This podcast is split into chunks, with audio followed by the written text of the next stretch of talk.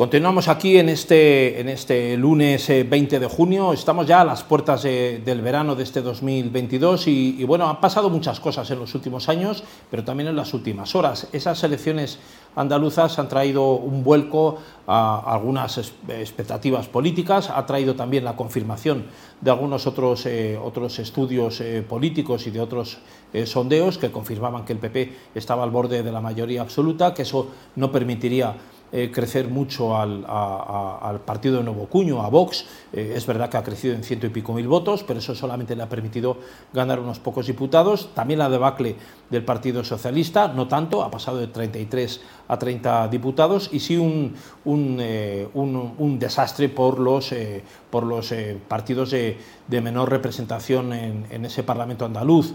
lo tenemos en, en los partidos de extrema izquierda, también tenemos la desaparición de Ciudadanos. Esto traerá probablemente probablemente consecuencias eh, políticas y económicas, traerá también eh, el reajuste y el rediseño de las acciones de los diversos partidos políticos, especialmente los más afectados por esos resultados, principalmente los que los disfrutan los resultados. El Partido Popular tendrá que, que consolidar parte de ese diseño aparentemente de éxito, Vox tendrá que probablemente también eh, rediseñar sus estrategias políticas, probablemente no tan dependientes del éxito del fracaso del Partido Popular, y también, desde luego, en el sector de la izquierda y de la extrema izquierda, la estrategia del Partido Socialista y de los eh, partidos, esos partidos neocomunistas que están un poco de forma emergente eh, apareciendo y desapareciendo. Tenemos para analizar esta situación a don Enrique Sánchez Motos, es administrador civil del Estado, es economista, es también ingeniero agrónomo. Muy buenas, don Enrique. Pues muy buenas tardes, aquí con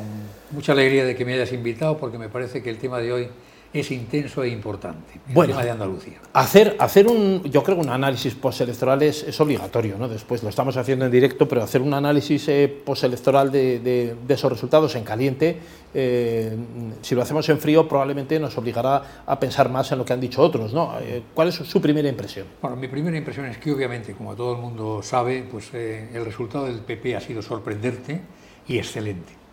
El resultado del PSOE ha sido pues, mantenerse en la línea de caída porque ha seguido cayendo respecto a la situación anterior. El resultado de Ciudadanos, bueno, por su desaparición también ha sido muy, muy espectacular. Y el resultado de Vox, de 100.000 votos más, pasando solamente de 12 a 14 escaños, pues se ha quedado corto respecto a las expectativas que tenía. Pero todo esto, mm, a mi modo de ver, lo que nos lleva en primer lugar es a preguntarnos cuáles son las razones por las cuales ha pasado esto porque algunos aluden a que la razón fundamental del gran éxito del PP es la moderación. Hombre, es cierto que en los debates Motilla, eh, Moreno Bonilla dio una presentación, una presencia pues muy moderada, muy serena, que yo creo que, que es favorable, a pesar de que se dice que los debates no tienen demasiado impacto. Pero bueno, si fuera la moderación el elemento crucial para que el PP ha subido tanto, ¿qué quiere decir? Que Ciudadanos era totalmente opuesto a la moderación, no lo parece. El propio Juan Mamarín estuvo razonablemente bien en el debate. Luego, no es la moderación en sí lo que a mi modo de ver ha provocado estos resultados. A mi modo de ver, estos resultados pues, se deben fundamentalmente, en primer lugar, al hartazgo que los andaluces tienen del Partido Socialista, de la corrupción del Partido Socialista. Lo que no puede ser es que tengan un fin de fiesta preelectoral en el cual llega Zapatero y manifiesta su orgullo por el presidente Griñán y el expresidente Chávez, cuando fueron los grandes corruptos de los ERE. Vamos a ver, esto no se sostiene y eso los andaluces lo han asumido y dicen no queremos más este tipo de, situaciones, ni la prepotencia ni el nepotismo que ha, que ha tenido el PSOE durante ese tiempo. Por otra parte, digamos, aparte de esto, hay que tener en cuenta que cuando llegó eh, Bonero Bonilla al poder, lo hizo pues, con el apoyo de los 21 diputados de Ciudadanos y de los 12 de Vox, el cual de una forma generosa pues afectó el que lo tuviesen fuera del gobierno e inclusive que lo marginara.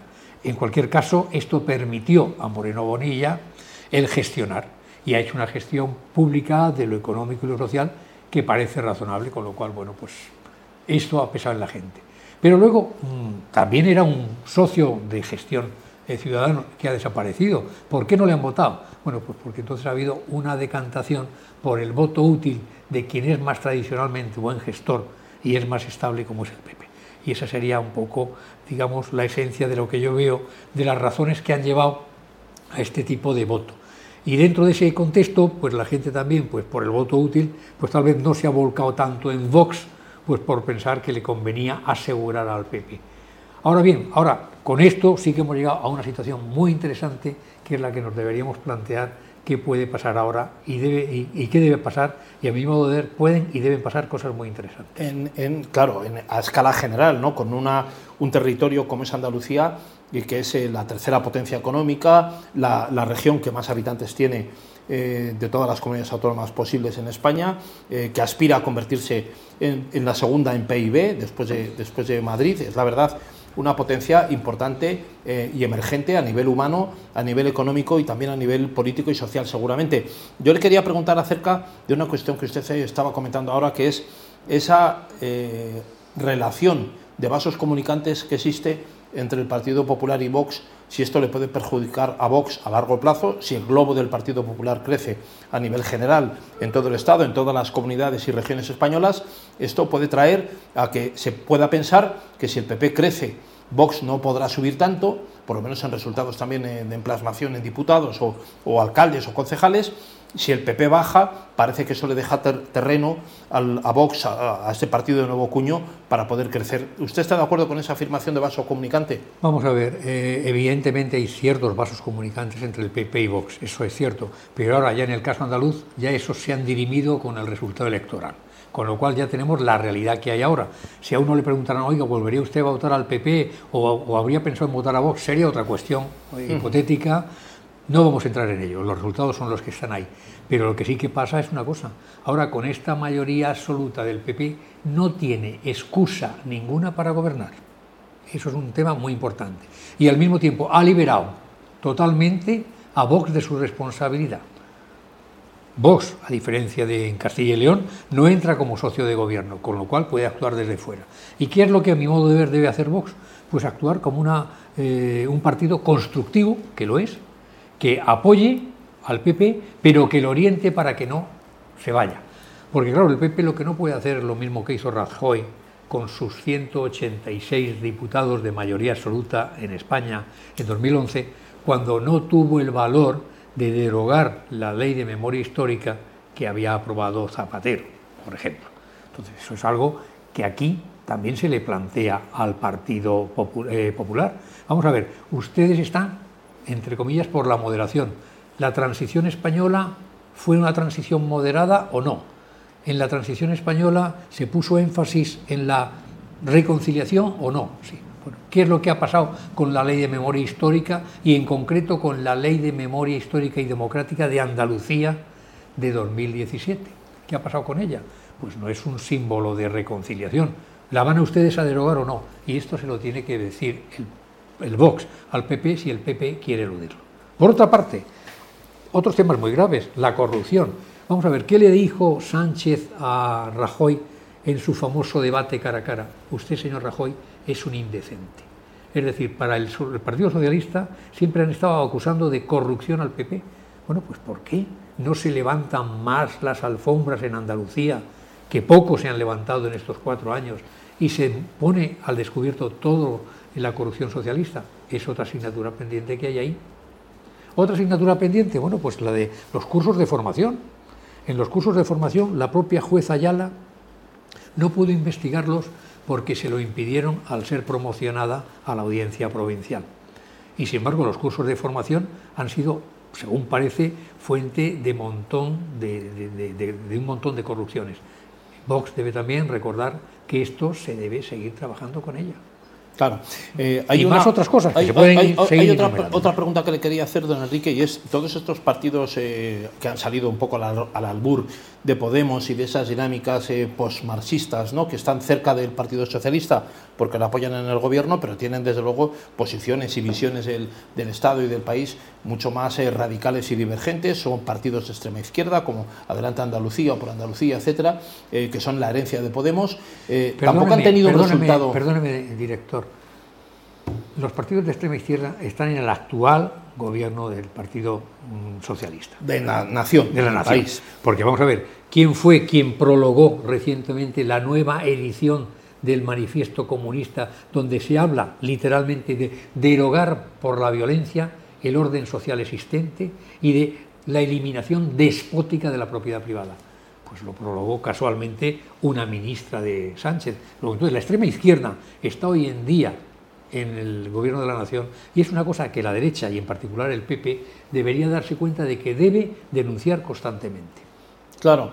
Eh, ¿Cómo interpreta usted que ellos hayan tenido un resultado pobre, digamos? Eh, no tiene traslación política. Ayer, junto con Ciudadanos, Adelante Andalucía o tal, lo único que decían era que se sentían contentos de haber logrado que Vox no fuera útil en el gobierno de Andalucía. ¿no? Parecía que era el único objetivo, que para eso podían directamente haber votado al Partido Popular y no presentarse. ¿no? A mí me hacía un poco de gracia esto. ¿Pero a qué atribuye usted ese escaso resultado? Pues lo, lo que dije al principio, al hartazgo hartazgo. En Andalucía hay un hartazgo de lo que ha sido la prepotencia socialista y la corrupción socialista, que ha sido gravísima, y el nepotismo que aún se está juzgando todavía. Entonces, bueno, pues todo eso hace que la gente diga, oiga, no, esto no puede ser, porque además con este tipo de gestión de la economía y de despilfarro, nosotros no estamos saliendo adelante.